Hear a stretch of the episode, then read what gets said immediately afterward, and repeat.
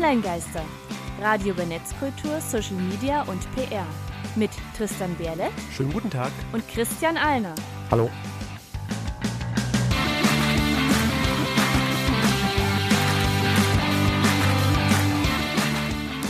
Heute geht es um Manipulation online. Und mit diesen Themen bearbeiten wir euch heute. Online manipuliert, Manipulation im Internet, Manipulation durch das Internet. Framing, STT und Co. Der Einstellerguide der Manipulation. Und ich muss aufpassen, dass ich da nicht STD lese. Hallo und willkommen zur 33. Folge der Online-Geister. Und wir holen das Thema nun nach, das wir euch für ursprünglich Dezember 2018 versprochen haben. Genau. Aber erstmal gibt es die Hausmeisterei. Online-Geister, Hausmeistereien. Wow, wieder mal zum Jahreseinstieg der Überblick über äh, Social Media haben wir gemacht. Genau. In unserer letzten. Folge, zwei, Nummer 32, kann man online nachhören unter onlinegeister.com slash Folge 032. Thema Social Media in Deutschland 2019. Ich fand, wir haben eine schöne Übersicht gegeben, wesentlich besser als unser Überblick 2018. Ich fand es gut, dass ich auf diese Idee gekommen bin, das so ein bisschen zu clustern nach den einzelnen Unternehmen. Ich glaube, da Ja. ist es etwas überschaubarer geworden. Aber äh, wir, glaube ich, auch das letzte Mal zu viele Infos. Wir könnten da, glaube ich, locker zwei bis drei Folgen draus machen. Aber dann ist ja schon wieder ein Vierteljahr rum. Ja, aber vielleicht nochmal kurz für die Zahlen. Äh, Livestream-Spitzenwert waren 22.000 Hörer am Donnerstag und am Freitag hatten wir sogar 31.000 Hörer Maximum. Das ist ein Ah, guten Morgen zu genau. hier auf Korax. Und Podcast nach etwa so einem halben Monat sind wir aktuell bei etwa 800 Downloads. Ist Finde auch schön. Okay, also es Ja. ist so schon oberer Wert auf jeden Fall von Aber grüßen alle Zahlen. Podcast-Zuhörer. Grüße an alle Podcast. Ja, okay. Äh, winken Grüße an- jetzt nicht. Ja, weil wir, weil wir auch vielleicht mal als Hinweis für alle, wir machen ja auch parallel immer einen Livestream. Äh, der kann dann auch bei uns auf der Facebook-Seite mit nachgeschaut werden, beziehungsweise den finden sich, äh, der findet sich auch immer in den Show Notes zu den jeweiligen Folgen. Genau, Aber doch nun zu den Meldungen. Die deutsche Landesmedienanstalten geben einen Leitfaden zur Kennzeichnung von Werbung bei Social Media an. Davon habe ich sogar gelesen, dass es jetzt in immer mehr Tweets auch so ein Hashtag Werbung auftaucht oder auch Hashtag bezahlte Werbung. Genau, und das ist halt vor allem auch für YouTuber und Instagramer gedacht, also diejenigen, die halt vor allem mit dieser Art von Werbung zu tun haben. Link packen wir euch in die Show Notes. Das Ganze ist ein PDF-Dokument, halt wirklich als Guide, als Broschüre gedacht, dass ihr, sofern ihr jetzt vielleicht selbst YouTuber oder Instagrammer seid, euch da auch gleich orientieren könnt. Was ist erlaubt, was Ja. ist nicht erlaubt? Hashtag Schleichwerbung. Ist einfach zu oft passiert, dass Leute bezahlt wurden, irgendwas geredet haben, sehr positiv und das nicht deutlich gemacht haben. Genau. Und da vielleicht auch als allgemeiner Hinweis, kurz, knapp, bündig.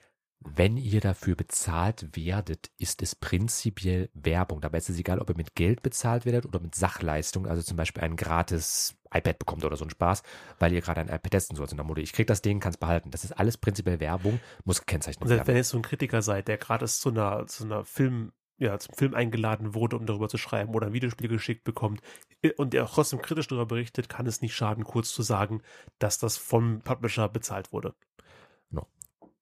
Nächste Meldung. Äh, ein OECD-Test sagt euch jetzt, ob es den Job, den ihr habt, in Zukunft immer noch gibt. Genau, also die OECD, also die Organisation, Organisation für wirtschaftliche Zusammenarbeit und Entwicklung, hat einen Online-Test vorbereitet, der dir halt sagt, wie zukunftssicher dein Job tatsächlich ist.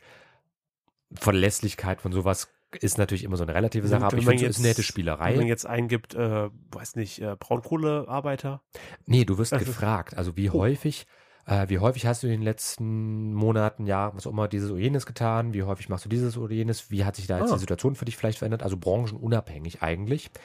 Äh, am Ende soll es wahrscheinlich sicherlich nochmal eine Studie oder sowas geben, weil du dann auch noch so ein, zwei Sachen gefragt wirst, so bist du Mann, bist du Frau, Alter und Ja. sowas. Ähm, aber unter oecd-futureofjobs.org findet sich das ganze äh, gute Stück. guck Finde ich mal zu gemacht. Hause rein. Ähm, apropos OCD.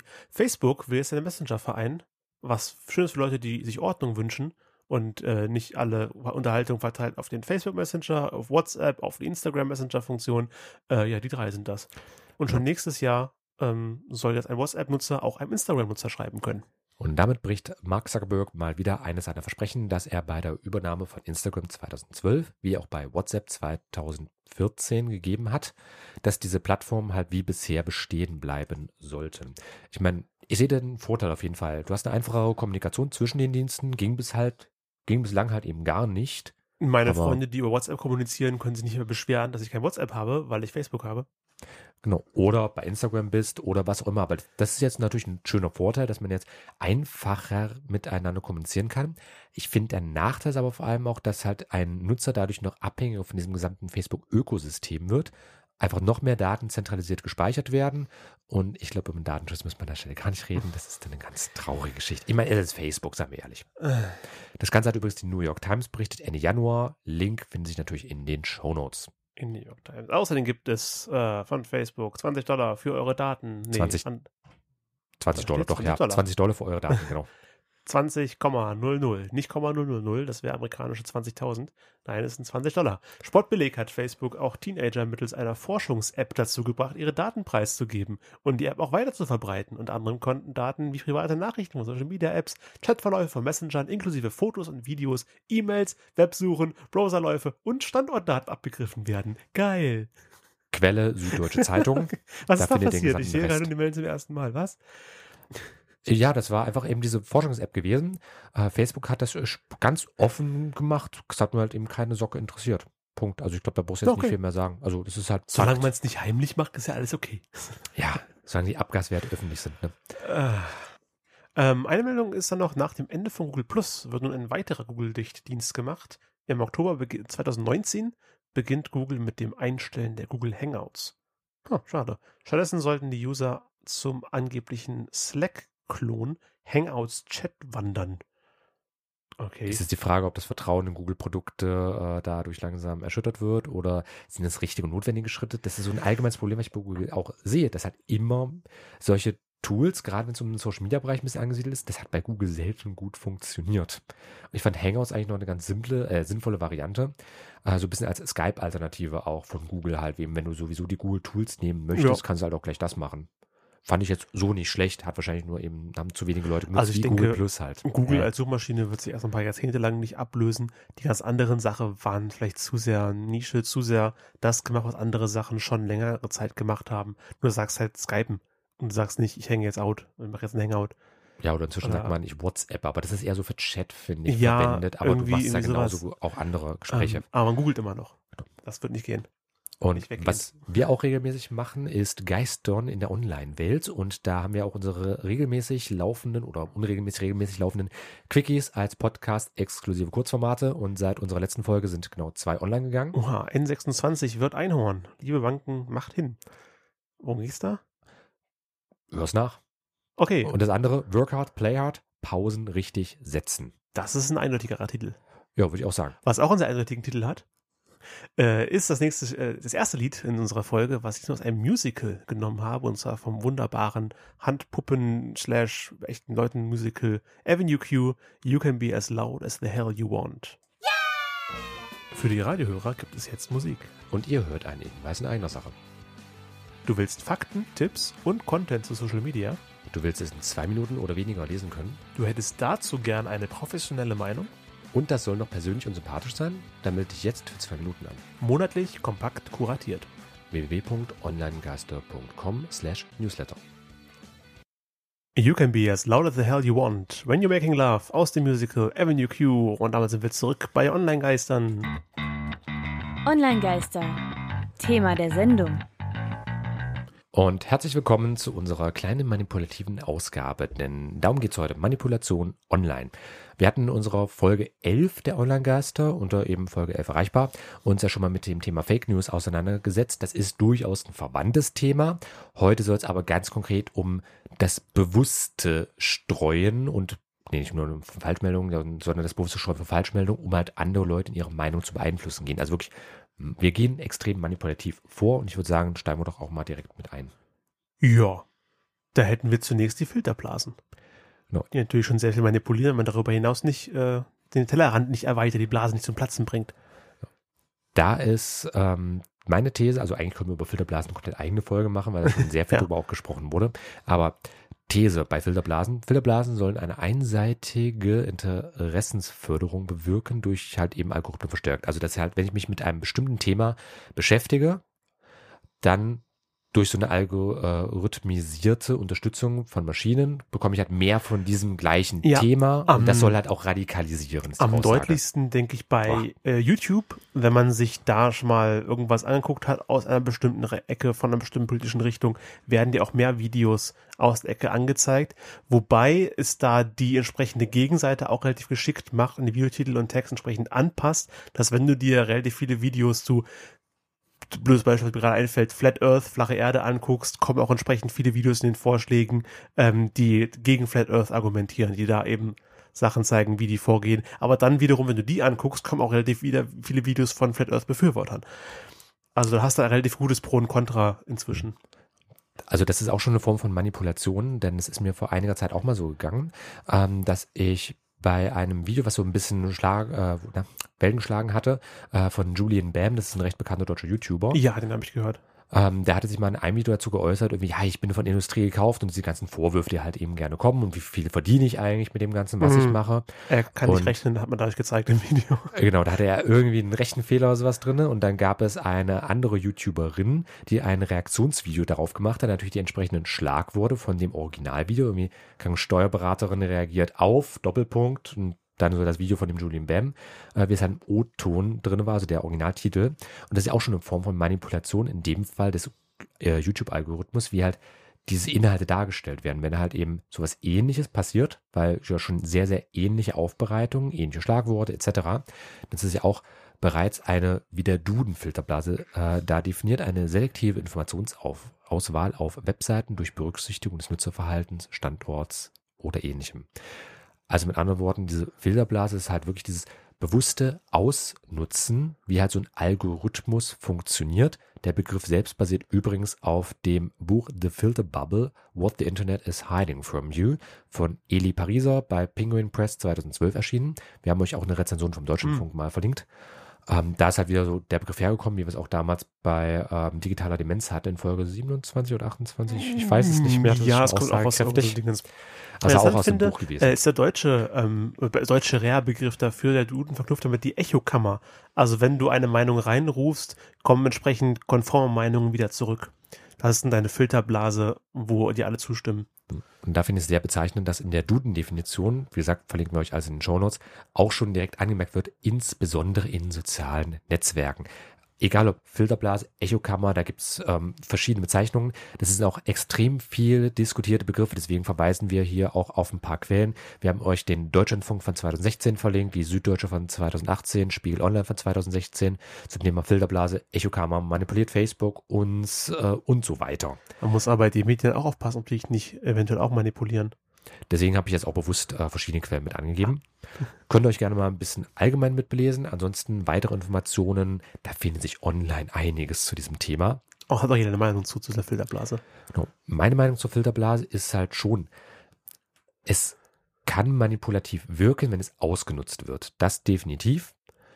Aber Filterblasen ähm, werden auch generell diskutiert, ob sie nun existieren, ob sie nicht existieren, ob wir nicht eigentlich schon auch unser Leben lang immer in irgendwelchen Filterblasen schon unterwegs gewesen sind. Denn ähm, ich habe ja auch immer bestimmte Meinungen zu bestimmten Mhm. Themen, ob ich jetzt etwas als positiv oder negativ empfinde. Und das ist ja unabhängig, ob online oder offline. Also ich finde diese ganze Diskussion von, ja, jetzt mit dem Internet ist dieses oder jenes aufgekommen. Vieles gab es schon vorher. Das hat sich jetzt einfach nur ein bisschen deutlicher gezeigt. Es ist einfach für den, die menschliche Psyche angenehmer, sich mit Leuten zu umgeben, die deine Meinung teilen. Wenn deine Meinung täglich herausgefordert wird, wenn dir täglich widersprochen wird, ist es auf Dauer nicht sehr angenehm. Daher kann ich diesen, diesen Hang zu sich mit Leuten umgeben, die deine Meinung teilen, durchaus verstehen. Und als ich mich einmal ähm, auch für vom Spiegel Deutschlandfunk und ähnlichen organisiertem, ähm, ich vergesse nicht, wie es heißt, Deutschland spricht Tag mit einem AfD-Wähler überzeugt getroffen habe, der hab, okay, ich wollte ihm offen gegenübergehen, aber nach drei Stunden Gespräch war mir der gänzlich unsympathisch, dieser Typ, und ich wollte nicht länger mit ihm reden. Nicht nur wegen seiner, Meinung, auch wie er gesprochen, wie er argumentiert hat. Und es, äh, nicht schön. Und da wollte ich doch eben wieder mit Leuten reden, die, ja, meine Meinung mitteilen. In dem Zusammenhang gibt es übrigens auch einen Begriff, der sich Energievampir nennt. Kennst du das? Ja, habe ich von gehört. Also es wird manchmal ein bisschen esoterisch angehaucht, aber ich finde diese Bezeichnung eigentlich recht treffend. Äh, denn das sind so Menschen, da kenne ich auch ein paar, ich denke mal, ihr garantiert auch. Es gibt ja so bestimmte Leute in unserem Verwandtschafts- oder Bekanntenkreis, mit denen möchten wir nicht gerne Zeit verbringen, weil sie uns einfach anstrengen, weil sie uns müde machen. Ich habe da so ein paar Leute, so dieser Klassiker von, wie geht's denn dir? Ach, naja, die Arbeit, die Le das Leben an sich und so weiter. Also wo du genau weißt, da kommst du vor einer Stunde nicht raus und die Person würde Mhm. dann erstmal sonst was vorjammern.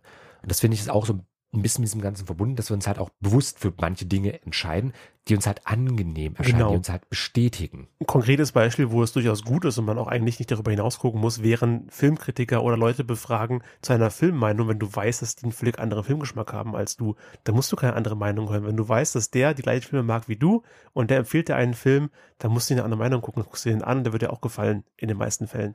Ich habe so einen Filmkritiker, den ich mir regelmäßig angucke und meistens teile ich seine Meinung, also gucke ich mir an, was er empfiehlt. Das läuft ja auch in dem klassischen Gatekeeper, kennst du vielleicht noch aus Oh ja. Literatur? Weißt du noch, wie, was war der Gatekeeper gewesen? Aus Literatur jetzt nicht, aber der Gatekeeper generell, der dich davon Mhm. abhält, auch Fan von einer Sache zu sein. Genau, du bist also nicht kein groß genuger Fan, deswegen darfst du das hier nicht gucken, nicht lesen, nicht sonst was machen. Unter anderem das, aber klassisch, das kommt eigentlich aus dem journalistischen Bereich, der Mhm. Gatekeeper. Das war da halt wirklich der Journalist gewesen in einer Zeitung, der halt entschieden hat, was kommt in die Ausgabe und was nicht. Also wirklich der Torwächter entscheidet, welche Meldungen, Nachrichten schaffen es und welche nicht. Das ist ja immer wieder das Beschworen, dass es halt eben heute nicht mehr gibt in der Online-Welt, dass dieser Gatekeeper, dass diese Gatekeeper-Rolle halt jetzt entfallen ist und jeder, jede Person halt eben Informationen verteilen kann und natürlich auch uns manipulieren kann, seien es jetzt ähm, Parteien, seien es Organisationen. Das merkst du ja immer sehr schön, wenn es jetzt äh, bestimmte Gruppierungen gibt, die dann halt ihre eigenen Medien herausbringen, um dann halt ähm, entsprechende Informationen zu verteilen. Sei es jetzt äh, sowas wie der russische Staatsfunk, äh, hier Russia Today äh, vergleichbar, beziehungsweise Ja. RT Deutsch. Das ist ja äh, so ein Ding, was einfach, das hat eine deutliche Meinung. Ob man die jetzt teilt oder nicht, ist egal. Aber es gibt nicht unbedingt, soweit ich das zumindest weiß, diesen Neutralitätsanspruch. Falls doch, uns gern das Feedback geben, dann lernen Ich wir auch denke was da dazu. eher an Fernsehsender in den, in den Vereinigten Staaten von Amerika, in den USA, die halt sich ganz klar in ihrem Klientel bedienen, genau wissen, was die Leute hören wollen und dann ihre Nachrichtenberichterstattung entsprechend färben, entsprechend manipulativ gestalten, dass sie genau Mhm. wissen, das wird die Gegenseite in Anführungszeichen nicht mögen, aber unsere Zielgruppe wird das total abfeiern, weil die voll auf unserer Seite stehen. Deswegen machen wir das so, Werbeeinnahmen, hohe Quote. Hashtag Echokammer halt. Und- Ähm, aber bezüglich Informationen spielt auch digital Demenz eine Rolle, weil Ja. wir uns immer mehr Informationen nicht merken, sondern aus dem Internet holen. Und wenn die manipuliert ist, kann das auch gut genutzt werden, um Leute, die glauben, okay, das stimmt, aber äh, eigentlich hätte jemand eine Seite mit Blödsinn gefüllt. Über digital Demenz haben wir auch eine komplette Folge gemacht, die Nummer 27. Genau, verlinken wir euch auch in den Show Notes. Deswegen würde ich sagen, sagen wir da jetzt auch gar nicht weiter großartig was zu. Grundlagen haben wir erstmal gelegt und ich denke, wir können uns auf jeden Fall darauf einigen. Manipulation online findet definitiv statt. Ich glaube, da zwar jetzt auch nicht groß die Frage gewesen. Es findet im echten Leben statt, wenn wir uns mit politischen Parteien auseinandersetzen, wenn wir uns mit Lobbyorganisationen auseinandersetzen, der ist mal ganz neutral betrachtet. Jeder Mensch, sei es Mitglied jetzt, sei es Politiker, sei es sonst wer, versucht ja zu manipulieren. Wenn ich ein Schokoeis möchte, dann manipuliere ich Mama so lange, bis sie mir eins kauft. Dem ich halt vielleicht große Augen mache und Ich sage, verdiene mir jetzt tut- Geld, ich kaufe mir- mir einfach mir eins. tut, mir tut irgendwie der linke Arm, mir was weiß Ja. ich. Oder es halt eben verschiedene Schokoeis-Hersteller, die um dich buhlen und dich Eben. zur Kaufentscheidung versuchen zu manipulieren. Also das haben wir überall. Wenn wir es mal ganz neutral betrachten, Manipulation, ist es halt wirklich jemanden zu etwas bewegen. Das ist auch so grundlegend genau das, was Politik zum Beispiel macht, was eine Lobbyorganisation macht. Das kann jetzt von mir aus äh, eine grüne Lobby sein, das kann eine, äh, sonst was Lobby sein. Ich bin ja auch Mitglied von einigen Lobbyorganisationen oder Branchenverbände oder sonst was. Das ist auch eine schöne Sache, das hat mal jemand gesagt. Bist du eine Lobbyorganisation oder bist du eine Gewerkschaft? Das kommt auf die Sichtweise an. Aber weiter Aber- geht es mit Manipulation durch das Insta, durch das Instagram, durch das Internet. Instagram ist im Internet. Und die manipulieren nämlich auch ganz schön. Da haben nämlich die, äh, hat eine Studie gezeigt, die Bilder am meisten liked, werden am meisten geteilt, die dem normierten Schönheitsideal entsprechen. Was wir zu- zurzeit haben. Was auch irgendwo nahe liegt. Ich meine, das ist das nicht ohne Grund, das normierte Schönheitsideal, was gerade kursiert und Instagram, da guckt man sich nun mal gerne schöne Leute an. Genau, Und diese Studienergebnisse äh, sind übrigens vom Internationalen Zentralinstitut für das Jugend- und Bildungsfernsehen, Itzy. ICI, IZI, äh, beim Bayerischen Rundfunk veröffentlicht worden. Link packen wir euch auch alles mit in die Shownotes rein. Und die haben halt 300 Posts von erfolgreichen Influencerinnen, also ausschließlich Frauen, Aha. ähm, auf wiederkehrende Muster hin untersucht. Und da war halt eben auch äh, die Aussage dort, sie sind dünn, langhaarig und beschäftigen sich hauptsächlich mit den Themen Mode, Ernährung und Beauty. Also weibliche Selbstinszenierung finde halt nur in einem sehr begrenzten Korridor statt. Also in dem Fall an, halt nur in diesem Beauty-Lifestyle-Bereich. Und das ist irgendwie schon ein bisschen ich, ich finde es persönlich bedauerlich, aber es ist halt ein Statement für sich, was auch so mein Klischeebild von Instagram ehrlich gesagt Ja, bestätigt. und da das ist wird- halt auch so eine deutsche Manipulation in der Hinsicht. Ich hoffe, ich ja, verbinde es gerade richtig. Die Studie wurde in Auftrag gegeben äh, von der Schauspielerin Maria Furtwängler und ihrer Tochter Elisabeth Furtwängler. Und Mhm. der, darin wird auch eine YouTuberin zitiert. Sie sagt, eine starke eigene Meinung schmälert deinen finanziellen Wert. Kann man, glaube ich, so stehen lassen, oder? Wir wollen es ein bisschen ausführen. Also, ich, weil, wie stärker deine eigene Meinung ist, desto Mhm. mehr Leute werden sich finden, die der Meinung nicht zustimmen und dich dann entsprechend auch nicht weiter unterstützen wollen werden. Ja, und wenn du halt everybody's darling bist, Da hast du keine starke eigene Meinung, sondern passt Ja, dich dem Mainstream aber- an. Genau, du bist halt eben Mainstream, du bist für alle irgendwie ganz zutreffend, passend, wie auch immer. Ich finde es immer sehr, sehr schön und bezeichnend. Ich hatte es auch ähm, vor einigen Folgen, beziehungsweise der Wiki kommt, meine ich jetzt noch, da habe ich mich auch äh, geäußert zu diesem ähm, Lego, nein, Debakel möchte ich nicht sagen, aber so ein Der kleiner Herr der Shitstorm. Steine. Genau, der Ja. Herr der Steine. Habe ich noch mal mit, mit, mitbekommen, Also ist aktiv ein, verfolgt. Ja, ist ein recht bekannter YouTuber, der halt sich auch durchaus kritisch über Lego äußert. Er hat halt eben einen Lego-Laden, beziehungsweise bis dato Lego-Laden. Jetzt hat er nur noch einen Laden. Also er nimmt auch andere Sachen mit drauf. Ich Steck, Steckbau, Steckbausteinsystemladen. Wie auch immer er das jetzt alternativ bezeichnet hat. Ähm, aber da hat er sich halt eben auch geäußert und wurde jetzt abgemahnt von Lego. Rechtliche Hintergründe würde ich dann alles in dem Quickie einfach mal mit durchnehmen. Aber es ist halt auch ein schönes Beispiel dafür, wie halt die unterschiedlichen Meinungen sind. Denn rein rechtlich, Lego hat komplett recht. Die haben, weil er halt in seinem Logo diesen Lego-Stein auch mit drin hat. Der Lego-Stein ist seit einem, zwei Jahren rechtlich geschützt, die Form. Erst? Ich dachte, der wäre schon länger. Ja, aber wirklich konkret diese Lego, diese Brick-Form von Lego, dieses Okay. spezielle von Lego, das ist halt rechtlich geschützt und um halt diese Marke aufrechterhalten zu können, muss Lego natürlich auch gegen Nachahmer vorgehen. Klar, das hätte man besser machen können, vielleicht erstmal mit dieser Person sprechen, bevor man sie gleich abmahnt. Hat sich Lego aber auch offiziell entschuldigt, aber das ist dann schon gerne wieder komplett untergegangen bei den ganzen äh, empörten Leuten, die sich mit Lego auseinandersetzen, beziehungsweise die halt auf diesen Zug aufgesprungen sind. Und das ist auch so eine schöne Sache betreffend Manipulation. Wenn du nämlich mal versuchst, neutral das Ganze zu betrachten, dieses Video von Heltersteiner, der geht da auch sehr manipulativ vor in Art und Weise, äh, wie er halt das Ganze präsentiert, so nach Motto, also er macht gute Miene zum bösen Spiel so ein bisschen, also er lässt sich jetzt nicht runterkriegen in der Optik, aber es ist halt so eine Art und Weise, ähm, die schon sehr arg in eine bestimmte Richtung drängt. Also nach dem Motto, äh, ich glaube, irgendwie, sagt auch mal, äh, Lego das sind die Füchse im Fuchsbau, so die ganz schlauen, so also total sarkastisch zersetzt. Ähm, aber es ist halt auch eine wunderbare Art und Weise, um halt eben äh, manipulativ bei sowas vorzugehen. Also gerade, und da komme ich später auch noch dazu, das wäre so ein Klassiker von Framing an der Stelle, Hm. äh, dass ich halt etwas vorgebe, eine Art und Weise, einfach nur schon durch die Macht der Sprache. Und da müssen wir uns ja nur mit Nazis, Dritten Reich auseinandersetzen. Da gibt's ja Unmengen an Literatur, wie im nationalsozialistischen Deutschland Sprache auch als Waffe eingesetzt wurde. Das war jetzt Godwin's Law bei, sagen wir mal, Minute 25. Ich würde sagen, anderes Thema. Okay, äh, du hast mir hier einen Film reingeschrieben, den ich gerne geguckt hätte, wenn du ihn mir früher mitgeteilt hättest. Äh, der Circle war vermutlich die äh, bekannteste Schauspielerin daran, ist die Hauptdarstellerin Emma Watson. Worum geht es da?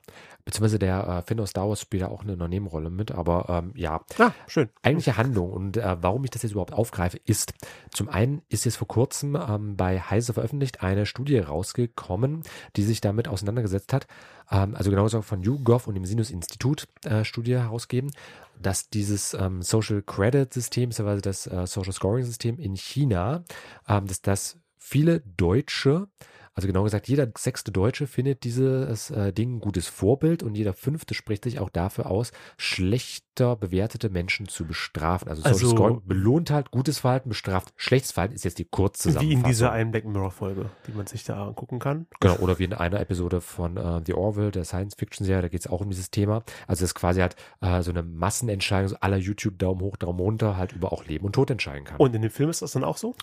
ähm, in einer abgeschwächten Form. Also wir sind in einer nahen Zukunft, in der hat eben Emma Watson bei dem Unternehmen der Circle, das ist so eine Amalgation aus Facebook, Google, Apple und so weiter.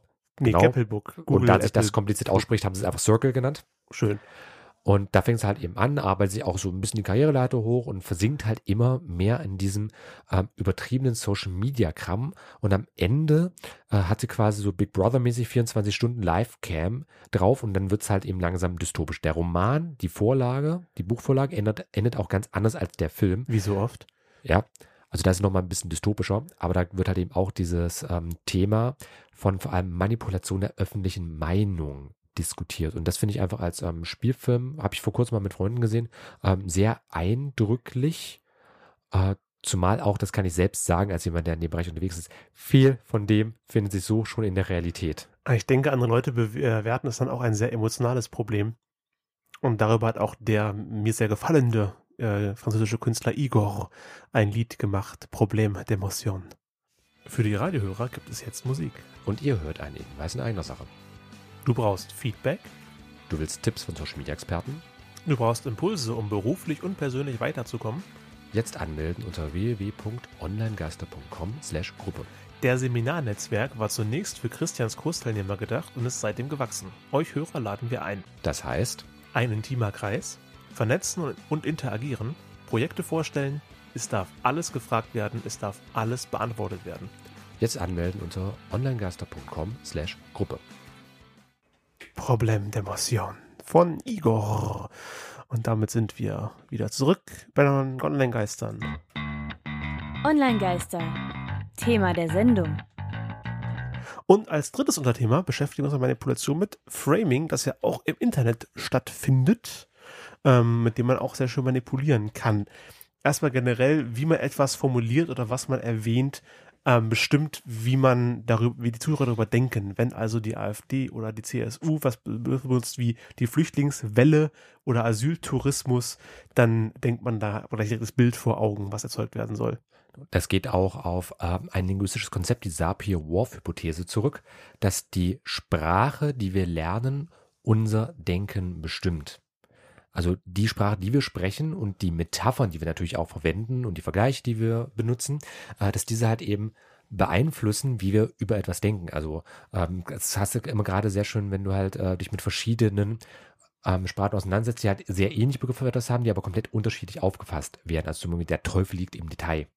Hm. Hat schon mal eine bestimmte Aussage. Das ist, weil es ja auch schon eine bestimmte Konnotierung ist. Genauso halt auch eben sowas wie Asyltourismus, Tourismus. Ach, okay, also ich gehe jetzt äh, in Urlaub ins Asyl. Klingt ja ganz cool. Und die Flüchtlingswelle, das war gerade 2015, ja auch äh, diese ganzen ähm, Wasserbezeichnungen, Metaphern. Also es gab auch die Flüchtlingsschwämme, Flüchtlingsflut. Also das assoziiert ja etwas. Fluchttsunami. Ja, das genau. Das assoziiert ja etwas mit unaufhaltsamen Naturgewalten. Man kann nichts dagegen wird, tun. Ja, und das wird ja auch sehr, sehr bewusst. Und das ist schlimm. Gerade in der Politik wird das sehr, sehr bewusst eingesetzt. Du hattest ja auch vorhin das Beispiel genannt äh, mit linksgrün versifft. Äh, ja, genau, linksgrün versifft, äh, dass man, dass es so ein feststehender Begriff ist von rechteren, konservativen Leuten an die hauptsächlich linksliberale äh, Masse, dass eben die eine versifft, dreckig, aber auch irgendwie schleimig, homogen und viele Sachen in sich aufnehmen können, das dann im Sumpf verschwindet. Und bestes Beispiel an der Stelle sind, ja, natürlich die Nazis. Ähm, allein schon die Bezeichnung an sich, Nationalsozialisten, Sozialisten. Das war wirklich damals eine reiner eine reine PR-Aktion gewesen der Nationalsozialistischen Partei, beziehungsweise der dann ja später entsprechend genannten Partei. Ähm, man wollte halt eben die extremen Linken, die, Naz äh, die Sozialisten, halt auch zu sich rüberpacken. Das war auch eine Form von Framing. So dann wurde, wir haben ja Sozialist im Titel. Wir sind drin, doch auch Sozis, kommt Ja, wir sind halt nur nationale Sozialisten. Und das ist wirklich mehrfach historisch bewiesen worden. Ähm, könnt ihr euch auch gerne entsprechend ein ähm, sehr schönes, sehr langes Video dazu. Können wir vielleicht in die Show Notes packen, wenn ihr eine Stunde Zeit habt. Ja, ansonsten kann ich auch einfach mal kurz auf einen Beitrag vom Tagesspiegel vom ähm, ja, Juli letzten Jahres verweisen. Politisches Framing, was Begriffe wie Asyltourismus in unserem Gehirn auslösen. Das ist ein Interview mit einer Linguistin. Und ja. da würde ich auch direkt mal auf ein anderes Framing überleiten wollen. Genauer gesagt, jetzt ganz frisch im Februar berichtet ähm, bei der ARD. Da geht es um ein Gutachten der ARD, ähm, bei dem halt ähm, die ARD generell, um halt eben äh, gegen Rundfunkbeitrag und sowas, da ist ja häufig Stimmung gemacht worden, ja. ähm, dass halt der Rundfunkbeitrag nicht als so eine Zwangs- oder Pflichtabgabe bezeichnet werden soll, sondern irgendwie als äh, Unterstützung für den freien Rundfunk oder irgendwie sowas. Also im Sinne von, wir helfen hier etwas, wir müssen nicht was abgeben, sondern wir unterstützen etwas. Da gab es wirklich ein Gutachten, wo gesagt wurde, äh, innerhalb der ARD, man solle halt um ein besseres Image zu erzeugen für den öffentlich-rechtlichen Rundfunk, was jetzt diese Situation einfach angeht, ähm, dass man ähm, halt entsprechende Begrifflichkeiten verwenden soll, also mit Antworten Framing betreiben sollte. In Finnland gab es eine aktuelle Studie zum äh, bedingungslosen Grundeinkommen und darüber wurde häufig berichtet, schafft keine neuen Jobs als, als Schlagzeile, um es negativ darzustellen. Was sie aber nicht der Schlagzeile stehen haben, war, keine Jobs gehen verloren. Die Jobs werden, bleiben unbeeinflusst. Hätte man so auch formulieren können, haben sie aber nicht. Da ist jetzt aber auch die große Frage, war das bewusst so formuliert oder war es einfach nur Zufall gewesen? Es halt immer Hat jemand Sache. behauptet, dass Grundeinkommen Jobs schafft? Hat jemand behauptet, dass äh, durch Grundeinkommen Jobs verloren gehen? Ja. Das wurde behauptet. Gut, aber es gab auch genauso welche, die gesagt haben, äh, dass es geschafft wird. Also es ist ja generell eine generelle Debatte. Man weiß aktuell einfach noch nicht, wie das BGE, bedingungsloses Grundeinkommen, Generell wurden Leute können. glücklicher und das können wir ja nicht haben. Ja, das war äh, eine der Studienergebnisse. Also Finnland hat das ja jetzt zwei Jahre lang getestet mit 500 oder 2000 Leuten, ich weiß nicht mehr, aber so, es war eine glaub, relativ überschaubare, viele, ja. es war eine überschaubarere Zahl zur Gesamtbevölkerung jetzt gerechnet auf jeden Fall. Aber die haben halt, nee, ich glaube 2000 Leute, 500 Euro oder sowas haben die generell bekommen, egal was sie gemacht haben. Also ob du jetzt äh, Richter am obersten Gerichtshof bist oder Mhm. Arbeitsloser, unabhängig jetzt wer du bist, hast es bekommen, dann wurde halt eben jetzt mal ähm, eine Zwischenbilanz gezogen. Und da halt eben auch in Zusammenhang mit dieser ganzen Debatte, also könnt ihr einfach gerne mal schauen, Ende Januar 2019 kam das jetzt alles raus und einfach die Berichterstattung in diesem Zeitraum, ähm, dass halt auch häufig so Sichtweisen sich schon allein in den Titeln widerspiegeln. Also in diese Klassiker von, von vernichtet keine Jobs, macht nicht glücklich, man äh, dieses Hin und Her halt einfach, wie wir es jetzt gerade schon gesagt haben. Und das hat viel aber auch damit zu tun, STT. Genau, also die Spon es gibt STI und STT, also Spontaneous Trade Inference und Transference. Also spielt halt auch so ein bisschen in äh, sowas mit rein. Also die Spontaneous Trade Inference, also die spontane Eigenschaftsinferenz, ist halt einfach das beobachtetes, beobachtetes Verhalten bei anderen führt zu Annahmen über diese anderen Personen. Also wenn ich jetzt halt beispielsweise Personen eines bestimmten politischen Lagers vor allem äh, mit in schlechter Kleidung wahrnehme. Bestes Beispiel ist daher vielleicht auch Star Wars. Die guten Rebellen hatten eigentlich immer zerschlissene und Mhm. zerrissene Kleidung. Das böse Imperium war immer so, ich sag mal, maßgeschneiderten Anzug. gestrügelt. Das ist, habe ich nämlich auch selbst deutlich mitbekommen ähm, bei meiner ganzen Fanarbeit, dass das Imperium immer als cooler wahrgenommen wurde, weil es halt eben einheitlicher auftreten. Dieses Uniforme wirkt halt schon schneidig einfach. Zumindest jetzt so im Generellen. Das ist schon Ähm, seit Jahrhunderten weltweit bekannt. Ja, und das ist halt eben dieses beobachtete Verhalten. Also die anderen machen halt, also kleiden sich so und so oder halt eben verhalten sich so und so. Ähm, das zeugt, also das führt dann äh, zurück auf eine Annahme. Also der Klassiker von, oh ja, ich habe ja einen gesehen, das ist ein Ausländer aus so und so und wenn der sich so und so verhält, dann müssen die alle so und so sein. Also diese automatische Annahme. Oder von mir aus ist ein Mann, ist eine Frau, ist grün, ist blau, ist über 1,80, hat Schuhgröße 45. Ist ja egal was. Sobald du irgendeine Einheitlichkeit feststellst, also irgendwas, wo du jetzt der Meinung bist, alle Leute mit Schuhgröße 45 haben Stinkefüße, dann nimmst du es prinzipiell an, weil du das beobachtest und vielleicht für dich auch bestätigst. Das wäre halt diese Inference. Und dann gibt es noch die Transference, Transwünsche übernehmen Selbsteigenschaften anderer, beispielsweise Statements in Gesprächen. Also wenn ich dir jetzt sage, um sympathischer zu wirken, um uns den anderen eher anzunähern. um auch äh, ja Gruppen, ähm, um Gruppendynamik auch ein bisschen Mhm. auszunutzen, beziehungsweise von der Gruppe akzeptiert zu werden. Also mir ist ein Gespräch führen, hey, hast du den letzten irgendwas Film gesehen? Sagst du ihn vielleicht? Äh, ja. Okay, dann sag ich, ich fand den total scheiße. Äh, ich nicht, fand ich cool. Okay, dann haben wir jetzt so eine klassische Situation, wo das in dem Fall nicht funktioniert hat. Transference Ja. Aber es wäre so ein Klassiker, dass halt meine Meinung sich Ja, ja. entsprechend anpasst oder zumindest ähm, angepasster Man will sich immer, wird. vielleicht, wenn du den Scheiße fandest, ja, super fand ich ihn jetzt auch nicht. Aber Ähm, ja, so damit, aber dass man schon mal abschwächt, dass man die ja. eigene Meinung schon mal abschwächt, dass man nicht so krass auf Wenn mir äh, jetzt jemand Konflikt gehen. entgegentreten würde und sagt, er fand Star Wars Last Jedi richtig scheiße, würde ich ihm definitiv nicht zustimmen, weil ich den fantastisch fand. Und da gab es auch ähm, vor kurzem, wie gesagt, gab es auch x verschiedene ähm, Veröffentlichungen, aber unter anderem auch im Psychology Today. The way you describe others is the way people see you. Also wenn ich halt eben andere Leute als X bezeichne, also jetzt mal, wir sind jetzt hier und wir reden über Mhm. einen Dritten und ich sage, ach hier, ach, es ist ja der und der, mag ich nicht so, oder ach ja, hier, super klasse Typ, äh, dann nimmst du halt auch automatisch dieses Spontaneous Trade Transference äh, mit an und da ist halt ähm, ein schönes Beispiel. Das ist mir damals extrem aufgefallen bei Star Wars Episode 7. Vielleicht Hm. hast du noch im Kopf, ähm, Poe Dameron, der beste Pilot des Widerstands. Hast du mehrmals im Film gehabt. Die Figur war nicht Ja. da, aber sie wurde mehrmals im Film während der Abwesenheit so bezeichnet. Nimmst du natürlich automatisch an, ach okay, das Ja. muss ein toller Pilot sein. Also nach dem Motto, wenn andere über dich reden, dann überträgt es halt eben auch. Das ist halt eben diese Trade Transference, dass halt eben solche Eigenschaften transferiert werden. Also wenn man dir andichtet, ein total dufter Typ zu sein oder ein Casanova oder eine Casanova, keine Ahnung, Casanova. Kasan eine Casanova, egal. Ähm, dann überträgt das halt eben auch, dann nehmen das andere Leute halt auch an. Oder ist es zumindest wahrscheinlicher, dass andere Leute das annehmen. Nova ist ja eigentlich neu, also der Neue im Haus, Casanova. Egal. Egal, das hat einen ganz Machen wir weiter. So. Und letzter Punkt betreffend Manipulation, das wurde natürlich auch schon mal wissenschaftlich untersucht. Und zwar ganz konkret 2013 fand die Studie statt, also 2012 fand die Studie statt, 2013 äh, umgesetzt und am Ende 2014 veröffentlicht. Und da ging es ähm, um die Publikation von Kramer, Guillory und Hancock, Experimental Evidence of Mass Scale Emotional Contagion Through Social Networks. Wir haben euch den Emotionale Ansteckung durch soziale Netzwerke. Mhm. Genau, wir haben euch den DOI-Link auch in die Shownotes mit reingepasst, äh, reingepackt. Lange Rede, kurzer Sinn. Es geht halt um diese emotionale Ansteckung, beziehungsweise, ähm, ja, also Emotional Contagion, beziehungsweise Gefühlsansteckung ist die deutsche Übersetzung davon. Ah. Dass halt eben, wenn ich mich ähm, auf eine bestimmte Art und Weise gebe, also wenn ich jetzt zum Beispiel gerade ganz oder niedergeschlagen klinge oder total toll spitz und begeistert, dann überträgt sich das auf euch Hörer, weil ihr mich Oh, jetzt so natürlich einmal hören kannst. Ja, ich kann auch ganz anders spitz klingen. Hm. Aber halt eben unsere Stimmung überträgt sich das eben nicht nur face-to-face, sondern eben auch face-to-Facebook. Wie Oh, die Leute oh, dort, oh. ja, ich weiß, ich werfe auch gleich was ins Phrasenschwein. Aber das haben die halt, also Kramer et al. in dieser Studie rausgefunden.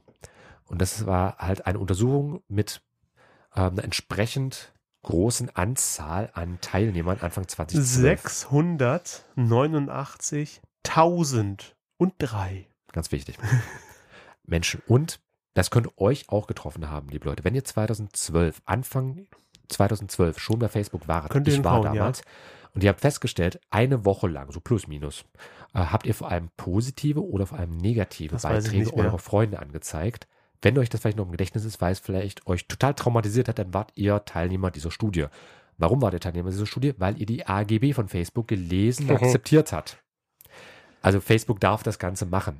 Ähm, das hat natürlich, als es 2014 dann am Ende veröffentlicht wurde, der ganze Spaß, auch einen ähm, entsprechenden Shitstorm ausgelöst in der Meinung. Aber lange Mhm. Rede, kurzer Sinn, es überträgt sich. Also Gefühle übertragen sich. Also mit Antworten, wir manipulieren auch durch unsere Art und Weise. Deswegen, vielleicht hat es auch damit zu tun, dass verschiedene YouTuber immer so, hey, hallo Leute, ich freue mich total, euch zu sehen. Übertrieben Nice. manchmal etwas sind. Gibt es eigentlich eine Studie, wie viele Leute tatsächlich die kompletten AGB gelesen haben?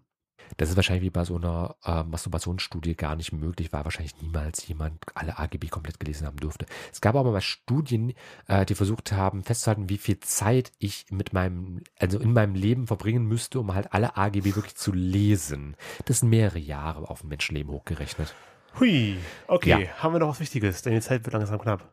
Ja, äh, ganz konkret die äh, Common Sense Media Studie vom Oktober 2018, Links in den Show Notes. Und das, da geht es generell darum, ähm, dass halt ähm, verschiedene Jugendliche untersucht wurden, die halt generell der Meinung sind, dass Social Media sie eher positiv als negativ beeinflusst, aber eine Erkenntnis dieser Studie, 72 Prozent vor allem von US-Teenagern an der Stelle, wie gesagt, Details alle in der, als Link in der Show Notes, 72 Prozent von US-Teenagern glauben, online manipuliert zu werden. Also fast drei recht, von oder? vier. Also- Also fast drei von vier Teenagern sind der Meinung, sie werden manipuliert. Das finde ich das ist ein Statement für sich. Machen die irgendwas dagegen? Ihr Quellen besser hinterfragen? Das ist jetzt die Frage, aber so nach dem Motto, ähm, die Glaubwürdigkeit der Quellen sinkt natürlich mit der ähm, Art und Weise. Also wenn ich weiß, ich werde manipuliert, dann vertraue ich so einer Quelle natürlich auch nicht mehr. Ha. Oder nicht stärker. Also dass zumindest so die Kritik vielleicht ein bisschen mehr zunimmt, aber das hat die Studie jetzt nicht so direkt ähm, mit untersucht. Aber da geht es halt eben darum, ähm, dass halt eben 20 Prozent glauben ganz konkret, dass Tech-Unternehmen, also wie Facebook, Google und Co., äh, sie halt manipulieren, mehr Zeit auf diesen Plattformen zu verbringen. Also so ein Klassiker wie Netflix, die wollen ja, dass ich die ganze Zeit dort, bling, äh, dort bin. Ja. Deswegen kommt ja so eine automatische äh, nächste, nächste Folge. Video startet in fünf Sekunden, Oder bei YouTube Die- haben wir jetzt auch eine die, äh, Autoplay-Funktion. die ich sofort ausgemacht habe. Ich finde es so schrecklich. Ja, und da würde ich jetzt einfach nur mal abschließend für mich sagen wollen, ähm, wo hört die Mutmaßung auf? Also, wie weit geht wirkliche Manipulation und wann beginnt eigentlich die Verschwörungstheorie? Also, was ist wirklich Manipulation und was ist vielleicht einfach nur nicht bedacht? Also, nur weil ich etwas vermute, heißt nicht, dass es wirklich so ist. Ich denke, es gibt schon ziemlich viel Manipulation im Internet. Ja, aber wie viel Manipulation ist halt einfach immer schon da gewesen? Wie viel ist halt bewusste Manipulation? Ich meine, denk nur mal daran, wenn du jetzt vielleicht einen anderen Menschen hast, der die vielleicht tiefen Ausschnitt trägt, kurzes Röckchen, mhm. das ist ja auch schon eine Form von Manipulation, die es seit Jahrtausenden gibt. Muss man auch dazu sagen. Also es ist mal eine Form von sexueller Manipulation. So auch der Klassiker, Schatz, ich habe nichts gekocht, aber guck mal, wie ich da lieg. Ist auch eine Form von Manipulation. Aber sehe ich das als Manipulation an? Das ist auch so eine Sache. Dann wäre prinzipiell alles, was wir tun, Manipulation. Kommunikation an sich, wenn wir miteinander sprechen, also ich weiß schon, Manipulation. Dass alles, was wir tun, Kommunikation ist. Wenn jetzt jede Kommunikation auch Manipulation ist. Hm. Na, was willst du mit Kommunikation erreichen? Du willst Informationen mitteilen oder andere Leute erlangen. von dir also irgendwas, ja, Informationen oder jemand dazu bringen, etwas zu tun. Ja, und das ist ja auch eine Form von Manipulation. Also mindestens so ein Selbstbild von dir. Wir manipulieren euch gerade. Ja. Das ist, ja, im Gegensatz Zeit. zum Lied, was er noch spielen wollte, ist die äh, Sendung nicht endless. Deswegen gehen wir mal gleich dazu über, was es denn als nächstes Mal gibt. Online-Geister. Feedback. Okay, dann würde ich sagen, heute ging es um Manipulation online. Alle Quellen, weitere Details in unseren Shownotes unter onlinegeister.com slash Folge 033. Wunderbar. Vielen Dank, dass ihr wieder eingeschaltet habt. Sagt euch unsere Meinung. Nee, wir sagen euch unsere Meinung, sagt uns, uns eure, eure Meinung. Meinung. So, eine Bewertung bei iTunes oder auf Facebook oder natürlich bei onlinegeister.com äh, oder bei Radio Koras. Kommt persönlich vorbei. Schreibt uns einen Brief, schickt uns einen Brieftau, was auch immer. Alle Details uns, uns auf, auf der, der Straße an und sagt, wie toll ihr uns findet. Ja. Das, das war's für heute. Ja, hat mich sehr gefreut. Wir hören uns das nächste Mal und dann geht es um das Thema Brexit. Oh Gott. Ja, ist ja bald soweit.